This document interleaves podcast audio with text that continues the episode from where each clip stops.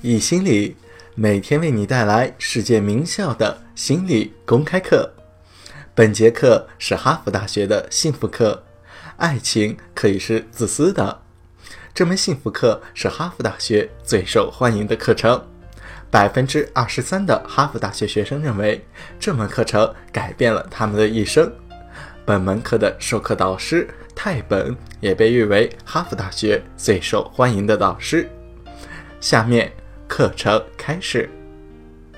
幸福的爱情、健康的爱情是没有捷径的，这和生活的其他领域是一样的。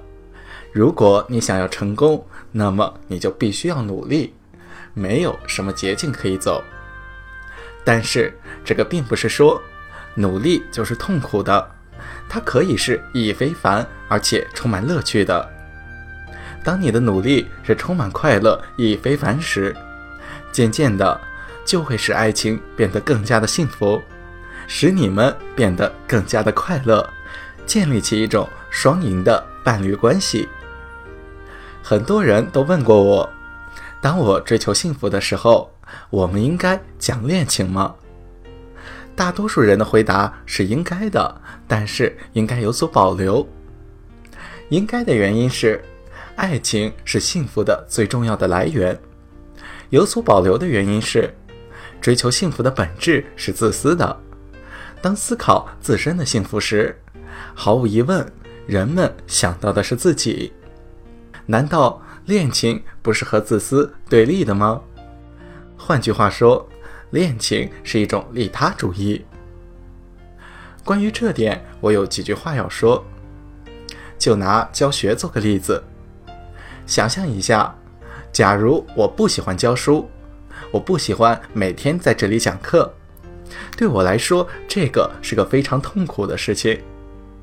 但是，出于我受到的教育，我有很强的责任感，我对别人有很强的责任感。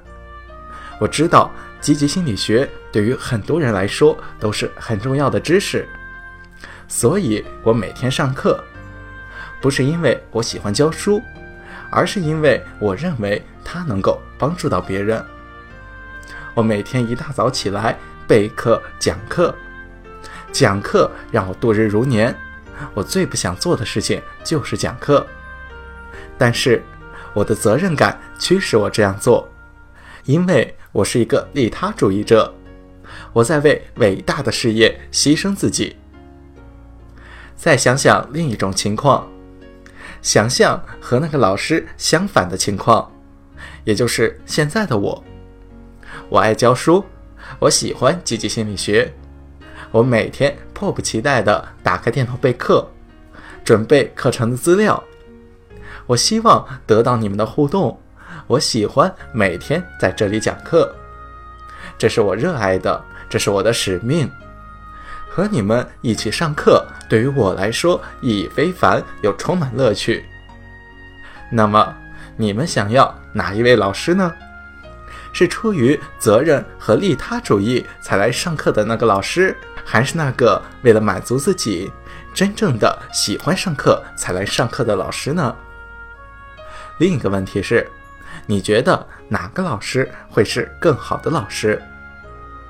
引申开来。你们想要一个怎样的伴侣？是那个跟你在一起，是因为他们觉得这个人很需要我，这个家伙真可怜，我不是真的喜欢他，我只是出于责任感支持他的人？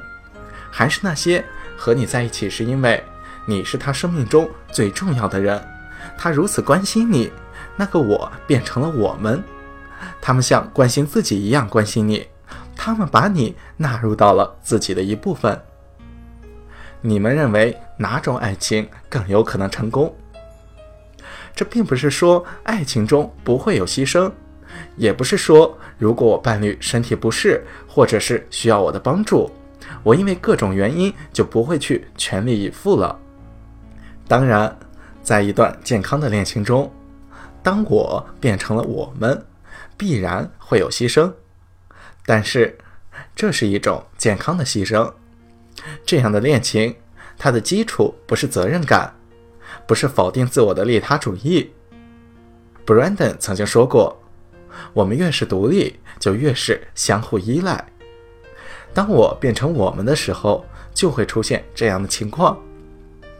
这个可能不是很容易接受的，因为这其中还涉及了一些现实心理学的内容。